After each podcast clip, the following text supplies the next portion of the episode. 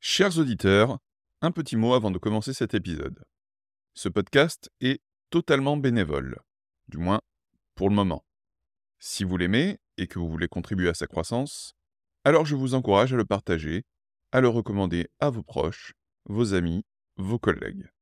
C'est la voix est disponible sur toutes les bonnes plateformes, et sur ce, bonne écoute. Bonjour à tous et bienvenue dans C'est la voix un podcast où j'invite toutes les deux semaines des professionnels de la voix, que ce soit des chanteurs, des coachs vocaux ou d'autres spécialistes. Pour ce 19e épisode, j'ai la chance de recevoir Tina Drevet. Tina est professeure de chant, chef de chœur et chanteuse aussi. Tina, bonjour. Bonjour. Bienvenue dans C'est la voix. Merci beaucoup. Merci à vous de m'inviter. Je suis très honorée. J'ai écouté un petit peu les autres podcasts et je, je me dis waouh, quelle, quelle chance j'ai de, de faire partie de la liste des invités. Merci beaucoup. Bah, merci à toi d'avoir répondu euh, à cet appel. Euh, c'est la tradition de lancer la voix. Je vais te demander de, commencer par, te, bah, présenter ton parcours. Alors, mon parcours. je ne peux pas commencer mon parcours par dire un peu d'où je viens. Euh, et quelque chose qui est important parce que je pense que c'est déterminant. ça détermine beaucoup les choix que j'ai faits dans ma carrière. Ah, donc, je suis d'origine indienne, née en Inde et adoptée par des parents français tout bébé, dans une famille bourgeoise, traditionnelle, catholique, pratiquante, et un papa qui a beaucoup voyagé pour son travail et donc il nous a emmenés aussi beaucoup. Donc j'ai beaucoup bougé, une enfance, on va dire, d'expatrié, qui donc pour la déracinée que j'étais, a été assez cohérent et donc, ça a provoqué des choses intéressantes et des choses plus compliquées, voilà, pour se poser, pour se fixer, pour se. Donc, ça, ça explique un peu mon parcours. Mais voilà, donc, issu d'une famille où on m'a mis au piano très jeune. Très jeune. J'ai commencé, j'avais 6 ans. Et puis, comme on voyageait beaucoup, bah, à chaque fois que j'ai bougé, j'ai quand même eu la chance d'avoir des professeurs. Et puis, déjà, quand j'étais petite fille, Ma mère avait repéré que j'harmonisais très naturellement ce que j'entendais à la radio ou ce que j'apprenais à l'école. Et donc, elle s'était dit, «Hum, celle-là, elle, a une oreille pas comme les autres, quoi. Donc voilà, parcours conservatoire, piano. 14 ans, je suis rentrée en classe de chant lyrique, conservatoire. De... J'habitais à Oslo à l'époque, en Norvège. Et puis j'ai continué comme ça. J'ai continué le conservatoire de Nantes et puis le conservatoire un petit peu de Rennes, puis de nouveau Nantes. Enfin voilà, j'ai toujours pris comme ça des cours. Et j'ai débarqué à Paris à 21 ans pour faire une école euh, qui était à l'époque le studio Alice Donna, dans lequel je suis restée un an. Mais j'ai pas trouvé ce que je cherchais, en fait. Et bon, j'ai fait des petits jobs, euh, j'ai fait du, standard. Euh. et un jour, j'ai passé une audition pour chanter dans une chorale de gospel. Je sais pas pourquoi ça me ça m'avait tenu pas mal depuis. Ça, m'avait inspiré déjà petite, mais j'ai été prise. Et mmh, non seulement j'ai été prise, mais on m'a proposé donc mon premier contrat au Théâtre National de Chaillot pour faire partie d'un de, petit chœur gospel. J'ai commencé comme ça en fait. Et ça m'a pris vraiment fort. Et je me suis dit, bon, là, j'ai vraiment trouvé ce que je voulais faire. je, je, le fais un peu court, hein, mais donc après, j'ai travaillé. Et puis, j'ai commencé aussi à faire du coaching vocal dans les maisons de disques. J'ai fait les chœurs de Nicoletta, entre autres. J'ai fait les chœurs pour le groupe Indochine aussi. voilà, donc j'ai bidouillé un peu tout ça. J'avais je dirigeais des groupes vocaux. Je me suis mise à écrire des arrangements vraiment parce qu'au conservatoire, j'avais pas vraiment appris. J'avais un peu appris, mais pas. Et puis, ça a commencé comme ça. Et puis, vers, vers 28 ans, on m'a proposé de donner des cours de chant collectif au théâtre de Sèvres et là, ça m'a pris, le virus m'a vraiment pris, quoi. Je me suis dit, waouh. J'avais jamais vraiment appris à être chef de chœur, mais je, je sais pas pourquoi, je savais le faire. Et je me suis dit, mais la chorale, c'est quand même un super outil d'application de tous les apprentissages à côté du chant, quoi. Parce qu'on fait de la technique vocale, parce qu'il faut chanter en rythme, parce que il faut développer son oreille pour pouvoir chanter en polyphonie. Enfin, voilà. Et ça, et je n'ai jamais plus arrêté depuis. Après, j'ai fait plusieurs choses, mais ce virus de, du chef de chœur, ça m'a pris à ce moment-là vraiment. Voilà, et depuis, j'ai pas arrêté. J'ai monté mon école à Paris en 2008. Donc, ça a duré dix grosses années. Et après, je me suis installée en, en, province pour plusieurs raisons. Et puis là, depuis 2022, je continue toujours mon activité de chef de chœur. Je suis employée par l'Église protestante et J'ai un atelier privé, un petit atelier et bon là, je ralentis un petit peu parce que, je m'occupe de mes parents. Donc j'ai dû, lever le pied sur le plan professionnel, mais entre temps, j'ai fait beaucoup de choses et puis je donne des master class, hem, j'ai une master class spécifique où j'interviens dans des chorales constituées qui s'appelle Les Clés du Groove. Parce que depuis toutes ces années où je fais du gospel, je me suis vraiment passionnée et intéressée à la question du groove et c'est devenu carrément, obsessionnel et mmh, maintenant on m'appelle pour justement juste pour cette expertise-là sur, comment, comment l'expliquer, comment le vivre, comment le transmettre, comment le faire, comment voilà et comme je suis francophone mais bilingue, du coup j'ai aussi, compris comment décortiquer l'anglais pour que, ben, ça groove plus, on va dire, parce que l'anglais et la France, c'est sujet compliqué et Mmh voilà et depuis je fais ça tout le temps. Donc j'interviens dans des chorales constituées, j'ai mes propres chœurs, et puis là, j'ai inventé un nouveau concept que je suis en train de mettre en place, qui s'appelle un stage, un concert. Donc en fait, heu, pendant 2 jours, je fais répéter, heu, le matin les clés du groove, l'après-midi un répertoire et au bout du stage, on fait un concert et voilà ça commence à prendre, heu, j'ai pas beaucoup de temps pour le développer, mais je l'ai déjà expérimenté et c'est chouette. Alors, effectivement, on va revenir sur les clés du groove qui est, alors tu appelles ça un laboratoire de techniques rythmiques pour les choristes Mmh. et alors j'aimerais bien en en savoir en savoir un peu plus. Alors déjà, heu, le groove, c'est quoi? Il y a plusieurs définitions sur le groove, il y a il y a plusieurs définitions. Il y en il y a il y a plusieurs aspects. Donc il y a l'aspect, vraiment, solfégique pur qui est l'art de comprendre où sont placées les syncopes. Voilà, Mmh la deuxième double croche, la quatrième double croche. Il y a l'aspect sensoriel où c'est un petit peu avant, un petit peu après le temps. C'est pas ça peut bouger un petit peu. Il y a un autre aspect, c'est générer le rythme. C'est-à-dire que c'est pas se poser sur une rythmique, mais c'est la générer soi-même. C'est-à-dire de l'avoir à l'intérieur de son corps et de et de et de la générer. C'est-à-dire que quand je chante et que je groove, en face, l'autre comprend parfaitement où j'en suis rythmiquement. Parce qu'il le sent dans mon corps que c'est clair, en fait. Il y a une autre définition, c'est mettre de la vie dans la vie, mettre de la vie dans le rythme, en fait. Comment être rythmiquement en place, ça c'est une chose et comment le faire vivre, ça c'est autre chose. Donc le groove, c'est tout ça et c'est s'approprier aussi le rythme et puis c'est aussi être capable d'entendre une batterie alors qu'elle est pas jouée à côté de nous. Mais c'est de l'entendre dans son oreille et dans sa tête. Heu, Mmh. ça, ça fait partie du groove. C'est aussi être en sensation profonde sur, être capable de chanter une note et de sentir la plante de ses pieds en même temps. Donc c'est développer les attentions divisées, par exemple, vous voyez? C'est-à-dire, je suis capable de chanter, la note et de sentir ce que ça fait dans mon bassin, par exemple. C'est aussi, entendre le silence profondément.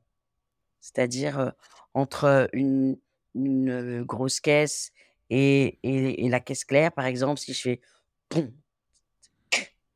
et ben, entre le «pom» on entend le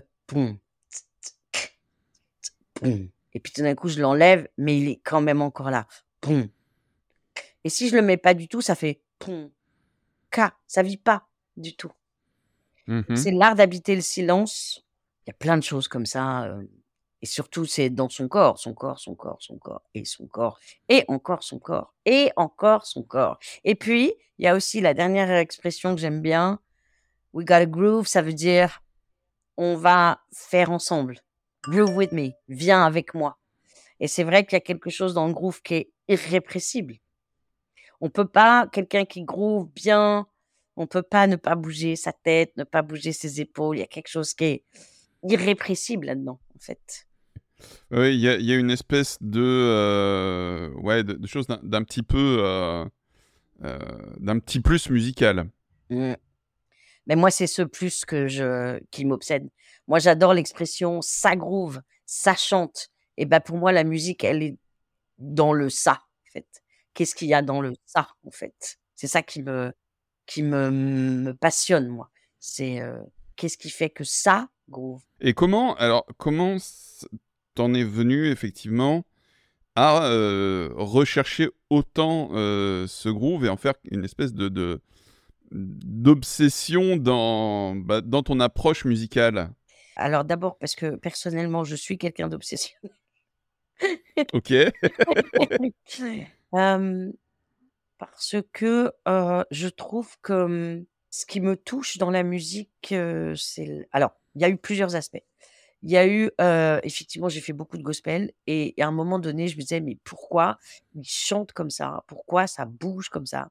Pourquoi ça groove comme ça?» bah, parce que ça bouge comme ça, en fait. Ça, c'est une première chose et ensuite, je trouvais ça incarné et donc je trouvais que c'était une des clés pour incarner quelque chose. Ensuite, je trouve que c'est un quand ça groove, il y a y a un vecteur de joie immense, en fait.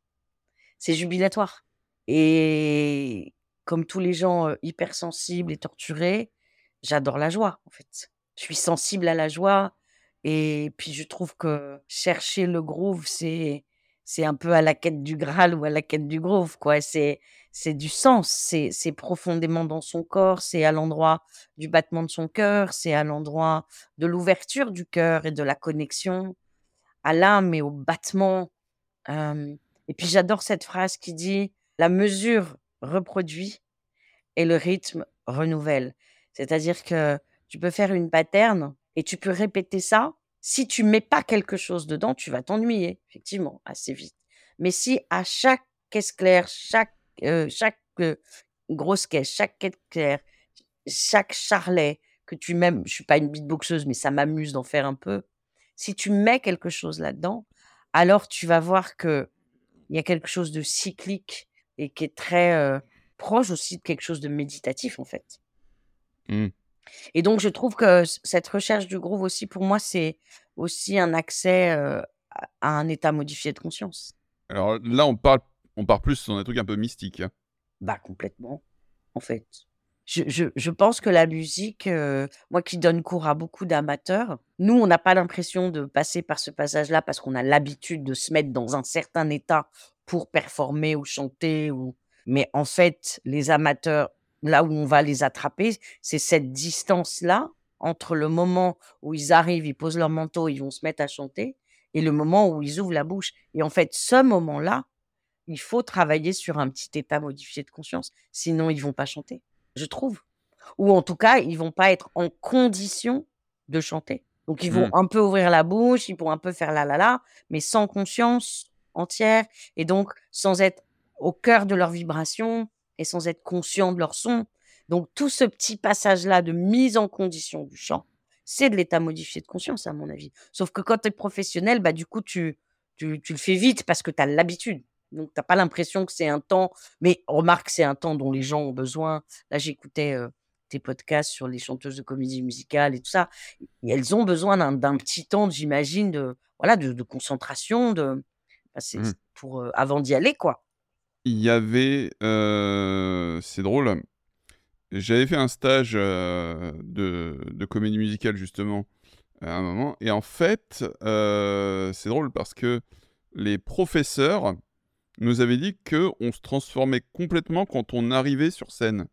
Un aspect, ils disaient: «Ouais, vous êtes des bêtes de scène». Alors bêtes de scène, je trouve que c'est peut-être un mot un peu fort, mais il y a il y a comme une sorte de, heu, ouais, de changement, heu, d'état quand on arrive, heu, sur scène et qu'on qu'on performe, tu vois? Il y a il y a j'ai vu, une espèce de de Si tu te mets pas dans un état, tu peux pas transmettre et donner.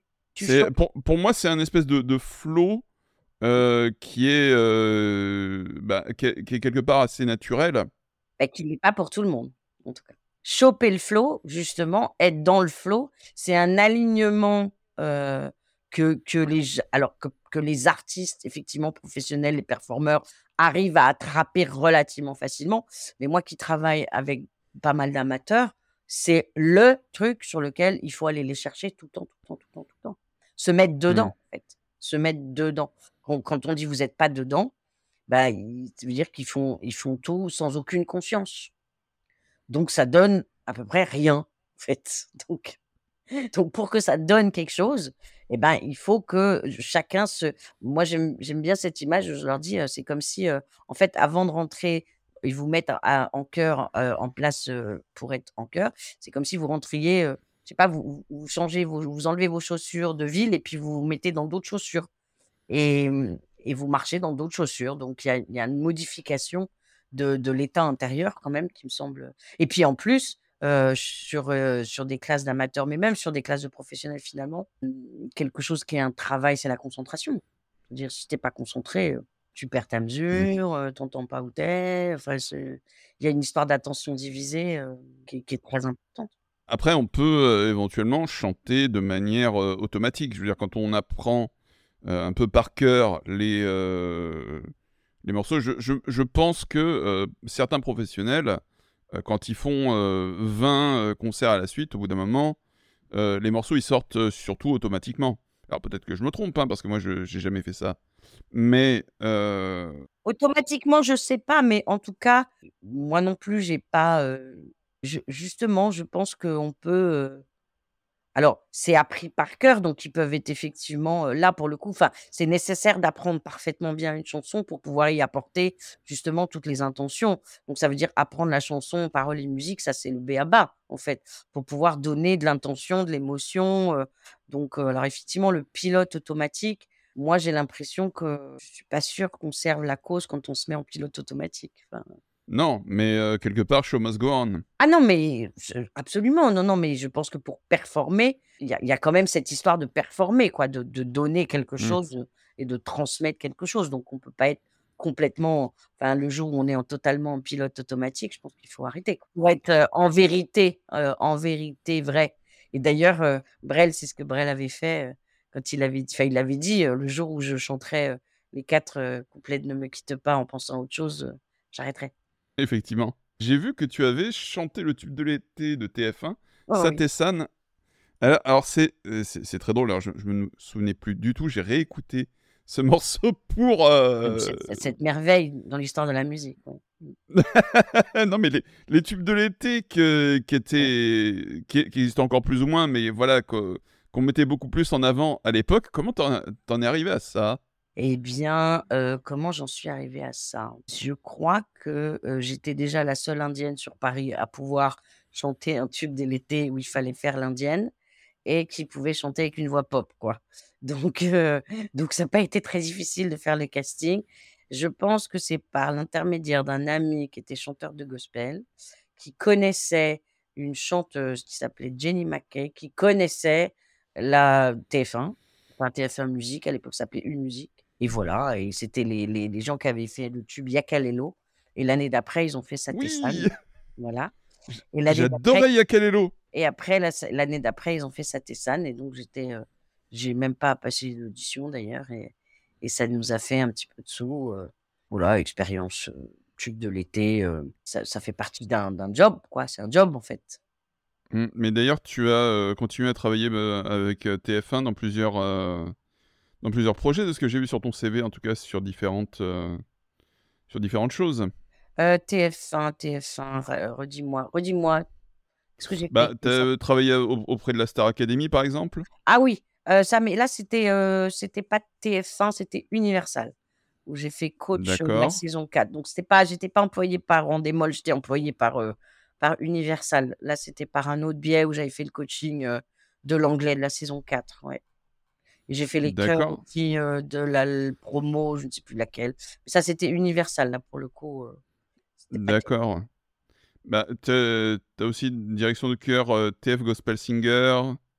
Ça, c'est co ça, c'est mon métier vraiment de chef de chœur, heu, OK. ouais, ça, c'est vraiment le métier de chef de chœur, Non, mais tu as mais tu as aussi travaillé, du coup avec des des des grands artistes. Je pense, heu, je pense à Angèle, je pense à là, Puccino. j'étais coach vocal. Là, Coach c'est vocal, bah, c'est quand même un ouais, c'est une autre facette de mon métier. Enfin, en fait, je suis pas tellement coach vocal, parce que je sais pas trop, heu non, j'étais prof de technique vocale, en fait. Angèle, elle est venue me voir, heu, au moment où elle finissait de remplir les SMAC et elle commençait les les zéniths, donc elle était au au au au début de sa popularité et donc il fallait qu'elle, qu'elle ait une une assise un peu, vocale, parce qu'elle faisait elle enchaînait beaucoup, beaucoup, beaucoup de de shows, de suite, quoi. ah bah bah, justement, j'allais te demander quel quel travail on met en place avec, avec de tels artistes qui ont, qui ont déjà des habitudes vocales ancrées? Des habitudes vocales ancrées, oui, d'accord, j'essaye de comprendre. Oui, des aides et ben, il faut leur faire faire des routines, des routines, des routines.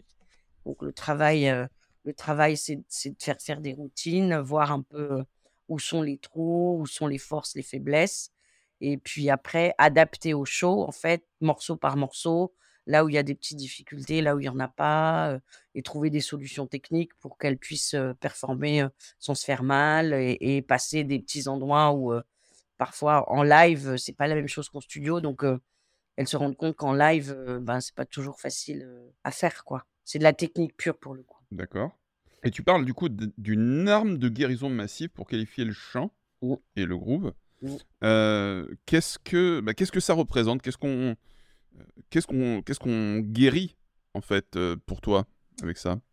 Donc moi si si je si je pars de de mon exemple, pour moi la musique ça m'a ça m'a ça m'a tout donné en fait. Le chant ça m'a tout donné. Ça m'a permis d'être en lien avec l'autre, ça m'a permis de faire grandir une confiance, intérieure, ça m'a permis de, mmh, communiquer, ça m'a apporté tout ça. Et je trouve que la polyphonie particulièrement, faire chanter des gens ensemble, moi je dis souvent le mot «chante-ensembler», donc c'est pas chanter ensemble, c'est chante-ensembler en fait. Et donc ça veut dire qu'encore une fois, on se met dans un certain état pour pouvoir chanter à côté de quelqu'un. Si chacun est dans un comme dans un couloir de natation, on peut chanter avec quelqu'un et puis il y a rien qui se passe, il y a rien qui communique en fait. Bah, donc ça donne des voix qui sont juste l'une à côté de l'autre et il se passe rien. Alors que si on chante avec quelqu'un, alors, il y a quelque chose qui rentre en vibration et qui, pour moi, ouvre les cœurs et les âmes, en fait et je pense que dès qu'on touche à l'âme et au son, il y a des choses qui se guérissent, en fait. Et alors effectivement, enfin moi moi j'ai remarqué que tu avais un un lien particulier. Tu parlais de gospel, heu, tout à l'heure, mais de manière générale, heu, avec la musique, heu, noire américaine chorale, qui est, voilà, on parle effectivement des, des des chants de travail, on parle de tout, toute cette musique en fait. Ouais, bah, en fait, je pense encore une fois que comme, je j'adore la musique dédiée, en fait. Je suis très, très touchée par, la musique dédiée, quelle qu'elle soit et de quelque origines que ce soit. Dédiée, ça veut dire, avec une notion spirituelle forte, en tout cas dans l'intention et ça va des je sais pas, des chants, pygmées, des mantras, des des chants soufistes, des chants, voilà. Par contre, effectivement, je me suis arrêtée un peu à la musique afro-américaine et au choral de gospel en particulier. D'abord parce que je trouve que, mmh, ça donne une joie absolument incroyable. Ça véhicule une joie absolument insensée parce qu'effectivement, c'est rythmique et syncopé puisque justement c'est une musique afro-américaine. Ça part aussi d'une intention où c'est un peuple qui est quand même, heu, qui a été opprimé et qui s'en est beaucoup sorti grâce au fait de chanter ensemble comme ça, tous les dimanches et ça ça leur permettait vraiment de, de de vivre leur semaine après avoir chanté le dimanche comme des de façon, cathartique, c'est exutoire, c'est c'est d'une force absolument incroyable, et moi ça m'a sauvée et ça m'a guérie, en fait. Et puis ensuite parce que je suis de confession, issue des des orphelinats de Mère Teresa donc je suis un petit peu marquée au heu, au sceau rouge, du du du label, missionnaire de la charité et donc du du catholicisme. Élevée dans élevée dans une famille catholique pratiquante. Après moi, je suis je me sens une artiste donc je je me revendique pas du tout faisant partie de je suis pas porte-parole du tout, de la religion chrétienne, je je travaille pour, des des assemblées chrétiennes mais c'est pas je suis je suis quand même, je suis très, très respectueuse, je préfère parler de la foi finalement que de la religion et je trouve que ce la foi et la voix, pour moi, c'est un mélange, et le et le groove parce que pour moi dans le groove, il y a aussi une recherche, finalement un peu, ouais, mais c'est ce que tu disais tout à l'heure, mystique et et qui met dans un certain état et et ces 3 là combinés en fait, bah, je l'ai trouvé dans le gospel. Et par contre le blues et le jazz, ça t'a jamais vraiment attiré ou est-ce que, c'est autre chose? Bah c'est très c'est très concomitant au gospel, en fait, parce que dans le gospel, heu heu, c'est pas que stylistique aussi dans dans le gospel, il y a il y a le groupe Six où on pense que c'est du jazz, mais en fait, le texte le texte, c'est du c'est du gospel ou hem, il y a des des morceaux de gospel traditionnels ou qu'on qu'on on pourrait se dire que c'est du blues parce que dans la forme musicale, c'est du blues, quoi. Mais non, je je je pourrais, hein, je pourrais le faire parce que je j'en ai la culture. Je m'y retrouve pas. J'ai pas de j'ai pas de jugement particulier. Je personnellement, je ne m'y retrouve pas, en fait, sur le sur le plan du sens, hein et Mmh sur le plan de de de ce avec quoi, je vibre, en fait. Ouais et en fait, c'est peut-être parce que, heu, l'aspect, heu, l'aspect vocal est beaucoup plus, heu, mis en avant dans le gospel et heu, vraiment il y a l'aspect, on va dire, heu, purement, rassemblement humain? Il y a les 2. Il y a 2? les il y a les 2. Je trouve qu'après il faut faire attention parce qu'en France, on est quand même dans un pays où il faut manier toutes ces questions, heu, religieuses et spirituelles avec beaucoup de subtilité. Moi, je n'en fais absolument pas une valeur je n'en fais pas du tout une valeur absolue, j'en fais une valeur relative parce que moi, ça me touche. Après je peux je peux comprendre, que ça ne touche pas tout le monde, que même ça agace, que ça indispose, que ça et c'est OK et je pense que c'est à nous les les créateurs, les chefs de chœur, les artistes, de trouver, hem, parfois des des façons de faire qui soient, heu, rassembleuses et non pas excluantes, en fait. Donc heu, je fais toujours très attention, heu, quand j'aborde, les sujets, du gospel parce que quand on est dans des cadres, assez «laïques» entre guillemets, dans des cadres de stage, dans des cadres de masterclass et tout ça, on il faut manier ça avec, beaucoup de délicatesse. La foi des gens, c'est l'intime, donc on peut pas, moi je ne ne me rends je suis pas une une une preachers et par contre, si je travaille pour l'église protestante, alors là, auquel cas, on peut effectivement aller dans les textes et dans et dans la lecture parce que, mmh, bah, là, on est dans dans dans le bon cadre. Par contre, dans dans le gospel que je pratique aussi bien dans mes ateliers que dans les masterclass, évidemment que je parle de ce quoi ça parle, évidemment que j'essaye de mettre les gens dans un état particulier où on dit quand même pas n'importe quoi, mais je fais toujours très attention à ne pas heurter, en fait. Oui, mais heu, je on peut enfin, moi j'ai déjà fait du gospel, hein, perso alors que, voilà, je suis athée. Mmh. Maintenant, on est, face, souvent à des morceaux qui sont connus et qui sont plus, limite culturels que réellement, heu, des des choses qui sont, heu, particulièrement liées, heu, à des foi ou à des religions. Enfin, je je pense à Oh When the Saints, par exemple. Je When the Saints. à, oui, voilà, pas pas Pourtant et pourtant dans le texte, Oh when the saints go marching in, le le sens du texte quand quand ouais, quand les saints s'en iront: «Oh Lord, oh Lord, I want to be». Alors, ce sera aussi mon tour d'y aller et c'est quand même un chant qui est chanté dans les enterrements, heu et c'est un chant d'enterrement d'ailleurs, when the saints, en fait, en vrai et heu, effectivement, si tu le chantes parce que tu parce que culturellement tu le connais bien et que c'est vrai que c'est très sympa à chanter, c'est pas la même chose que si tu le chantes en en étant, dans une vraie compréhension de ce que tu racontes, tu vois? Ça ça donnera pas le même effet. C'est pas pas grave, tout est possible. On peut tout faire dans la vie. C'est juste que ce sera pas tout à fait la même chose. Si on s'approprie le texte et qu'on chante vraiment à un enterrement. Moi qui l'ai chanté à des enterrements pour de vrai, bah, tu le chantes pas pareil que quand tu le chantes, à la fin d'un repas ou ou dans un bar ou? Enfin, le rendu n'est pas enfin, le le bien sûr qu'on peut on peut tout faire, mais tu auras pas le même résultat. Ça véhiculera pas la même émotion. mouais. Donc pour pour toi, être, on va dire, avoir une réelle compréhension, une véritable, un véritable lien, heu, personnel avec, heu, le texte fait que ou en tout cas de de ce que ça véhicule, rendra forcément un une interprétation meilleure et heu, les émotions qui qui sont liées plus plus sincères. Je n'en fais pas un absolu, mais oui, pour moi, Non mais évidemment. OK. Et après et je personne je dis je ne dis pas du tout que, heu, Heu, si tu veux chanter du gospel, alors il faut que tu sois croyant et alors il faut que tu comprennes ce que tu dises et alors il faut que tu sois clair dans ton intention, dans ce que tu fais. Je ne dis pas ça. Je dis que ça n'aura pas le même rendu si tu l'es ou si tu ne l'es pas. C'est tout et que ce qui touche, ce qui touche, dans une chorale effectivement dont c'est la culture, qui comprend parfaitement ce qu'elle raconte et dont c'est le véhicule de leur propre foi, c'est pas la ça rendra pas la même chose qu'une chorale qui comprend pas ce qu'elle raconte. Mais c'est pas grave, les 2 les 2 sont possibles, hein. Et beh, c'est intéressant parce qu'en fait, tu, heu heu, ça pose la question de l'interprétation et surtout alors, là on est su sur le gospel, mais ça peut s'appliquer dans d'autres styles musicaux.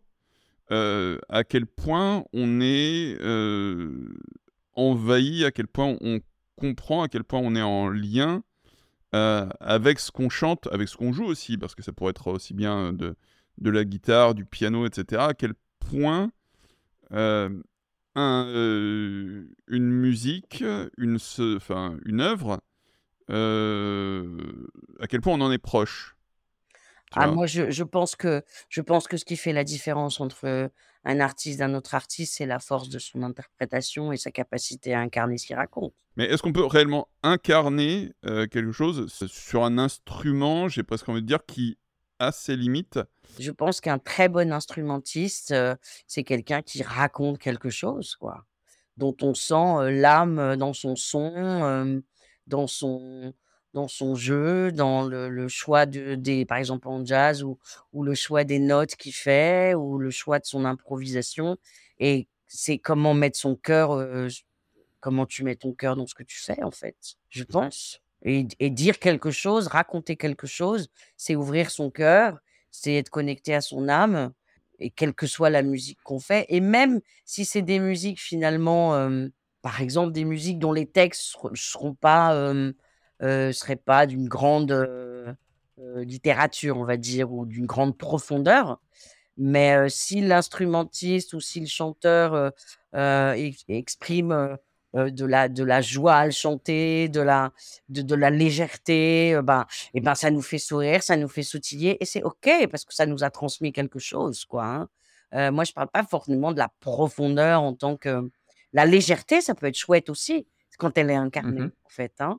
Donc, il il s'agit pas forcément de parler de de sombritude, mais et je pense que je pense que tous tous les gens qui interprètent la musique, quel que soit leur poste, les chanteurs, les choristes, heu, les musiciens, on doit raconter quelque chose, ça me semble, heu, logique, en fait. Et alors, enfin, si si je fais un parallèle avec, par exemple, la la pop, qui est, heu, qui est un style musical où, heu, bah, c'est beaucoup les les chanteurs, chanteuses sont principalement des interprètes.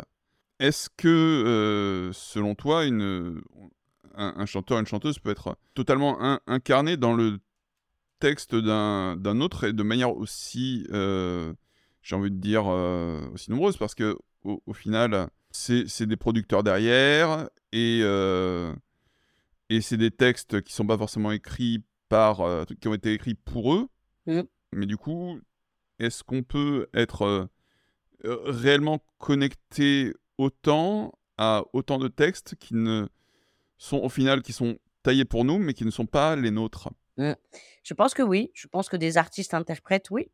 Je pense que Céline Dion, n'a pas écrit, ses textes, n'a pas écrit ses musiques et pourtant, il y a qu'elle qui peut chanter ça, en fait. Je trouve qu'elle a une vérité de de elle alors là, pour le coup, heu, en tant qu'interprète, heu, bonjour l'incarnation et la présence, quoi et pourtant, heu, elle a pas écrit, elle a pas, composé et en fait, c'est c'est c'est toute la question de la verticalité et de ce que ça dégage et de ce que tu rayonnes. Céline Dion, elle a elle a été à la meilleure place qu'une chanteuse puisse être, une chanteuse interprète, une artiste interprète. Elle elle pouvait pas faire d'autre chose qu'elle, là où elle était et c'est ce qui fait qu'elle a rayonné autant parce que c'est ultra vertical. C'est pas une histoire de, de est-ce qu'on peut elle, elle savait le faire. Elle avait cette cet immense talent de rentrer dans des vêtements, qu'on taillait pour elle, qu'elle avait pas fabriqués, mais qui lui allaient à merveille et il y a qu'elle qui portait des fois, quand un couturier fait une robe magnifique, heu, il le fait en pensant à quelqu'un, il est inspiré par tel mannequin, le mannequin la porte et juste la robe prend vie et c'est juste magnifique et c'est non négociable et personne n'a rien à dire. Pour moi, je trouve que Céline Dion, c'est ça. Je trouve que tout ce qu'elle a chanté, interprété, heu, il y a d'autres chanteuses, hein, qui l'ont fait aussi bien, hein, mais les grandes chanteuses interprètes, heu, bien sûr qu'elles incarnent, de ouf et qu'il y a personne d'autre pour le faire à leur place. Whitney Houston a peu écrit, hein. Peu écrit Mmh ses textes, même voire pas, et pourtant, et pourtant quelle queen quoi! Quelle quelle quelle leçon de de d'artiste performeuse, sur scène, qui dit quelque chose, qui vit son truc, qui qui qui se donne à fond, qui chante à 1000% Donc c'est Beyoncé, je suis pas sûre qu'elle écrive, tout ou elle je je sais pas, mais en tout cas, quand elle est sur scène, qu'elle permorce, qu'elle performe, qu'elle danse, que que c'est, heu alors elle conçoit, hein, je crois beaucoup, il me semble, hein, dans le dernier film que j'avais vu d'elle, mais je pense que dans je je suis pas sûre. Alors peut-être je me trompe, hein, vraiment, mais mais c'est un un vrai savoir-faire ça, hein. Oui, c'est, heu, c'est justement ça mais c'est intéressant la, hem, la différence qu'il y a entre, être artiste, écrivain, compositeur et cetera et être artiste interprète. Oui, je pense. Oui. que à quel point on est capable de s'attribuer ou en tout cas de venir, heu, incarner incarner justement, on y revient, mais des, heu, des morceaux qui ne sont pas directement les nôtres, mais qui sont, alors parfois effectivement, en en comédie musicale, il faut, ben, venir, interpréter des, des textes, des, heu, des morceaux qui, heu, ont été écrits pour d'autres personnes, mais qu'on doit faire vivre à travers nous. Exactement et en plus, je pense que c'est ce qui fait la différence quand on fait les castings, j'imagine. Moi, je je connais assez peu ce milieu-là.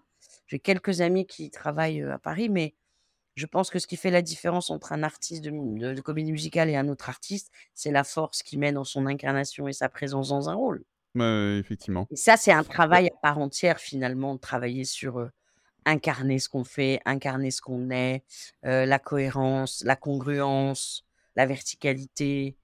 Tout ça, c'est un travail énorme finalement. autre question, quel est le premier conseil que tu donnes pour trouver son groove?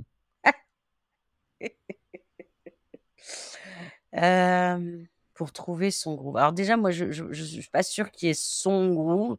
Pour moi, il y a un peu le groove. C'est alors alors, on on va on va essayer de de de donc il y en a qui sont très, très, très arythmiques. Donc à ces gens-là, je leur conseille plutôt la peinture ou la poterie, parce que c'est trop compliqué. Sur les gens OK. qui sont, sur les gens qui ne sont pas arythmiques, mais qui ont un peu le sens du rythme, alors c'est déjà ouvrir toutes les zones de conscience. Qu'est-ce que font mes pieds? Qu'est-ce que fait mon bassin? Qu'est-ce que font mes épaules?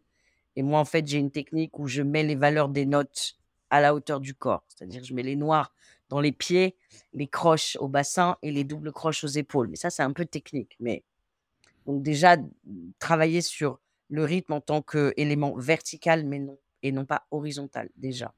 C'est-à-dire noir, croche, double croche, de pas les lire sur une partition de façon linéaire, mais de les placer déjà en 3D dans le corps, déjà. Donc le conseil, heu, bah, c'est de parce que parfois, il y a des gens qui disent: «Oui, je vais aller faire de la danse africaine, heu, je vais faire des percus», heu, oui, ça aide, mais encore une fois, si tu ne mets pas de conscience dans ce que tu fais, tu peux faire de la danse africaine pendant 10 ans, ça va un peu te débloquer, mais pour moi, le mot maître, c'est pour avoir de la maîtrise, il faut avoir de la conscience. Donc, faut aller travailler sur la conscience. J'ai de la chance parce qu'on n'est pas beaucoup de chefs de chœur à le faire, voire très peu, je pense. Donc en général, ils viennent me voir en disant: «Je comprends pas, heu, j'arrive pas à groover sur un morceau, heu, explique-moi». Alors, pour groover sur un morceau, bah, il y a plein de petits outils techniques que je donne. Alors déjà l'anglais, parce que l'anglais mal prononcé, heu, ça c'est quand même ça tue le groove de ouf. Ça, c'est Mmh. insupportable. Donc moi, j'ai un système d'amendes, dans mes élèves, donc je donne des amendes, par, des TH mal prononcés, des syncopes mal mises, voilà. Et puis, et puis il y a tout un travail sur la dynamique aussi.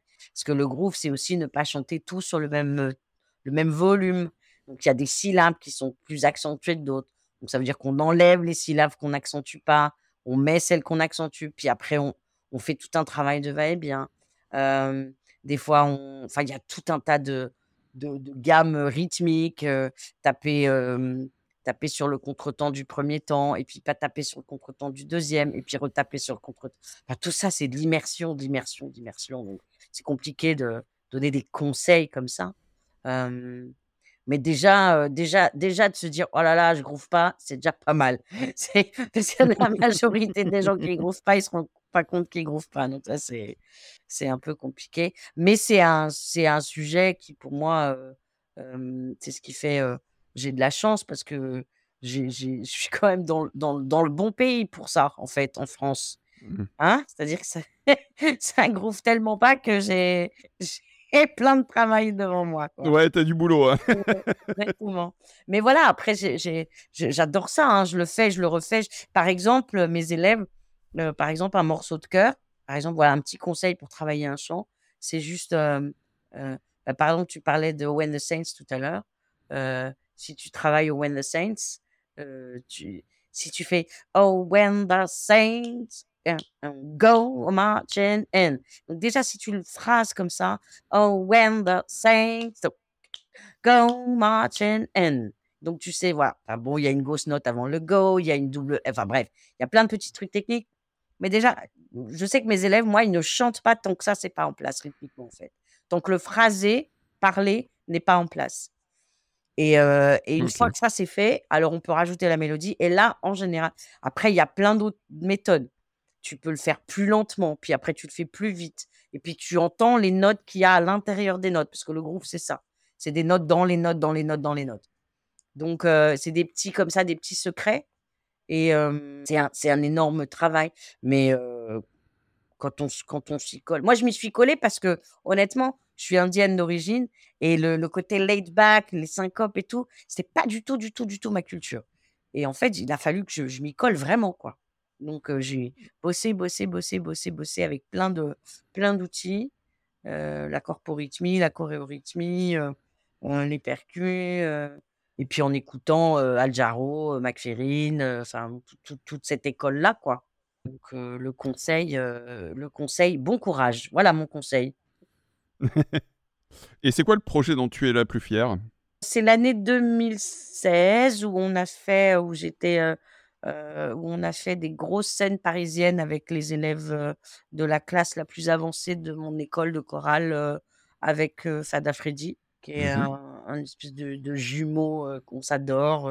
Oui, je connais bien son équipe parce que c'est des, c'est des potes d'enfance presque. Hein, ces choristes, c'est des gens que je connais depuis très, très, très, très, très longtemps.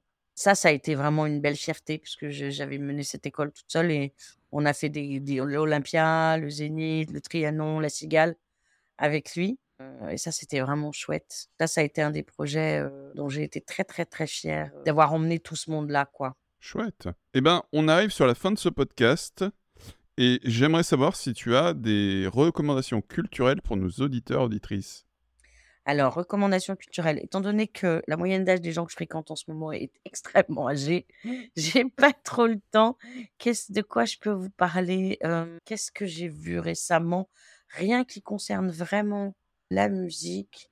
Il y a une artiste belge que j'adore qui s'appelle Mila Brune, que, que je trouve délicieuse, qui est un mélange entre. C'est comme si tu mettais dans un sablier Sting, Stevie Wonder, Kate Bush et McCartney. Voilà puis tu mélanges.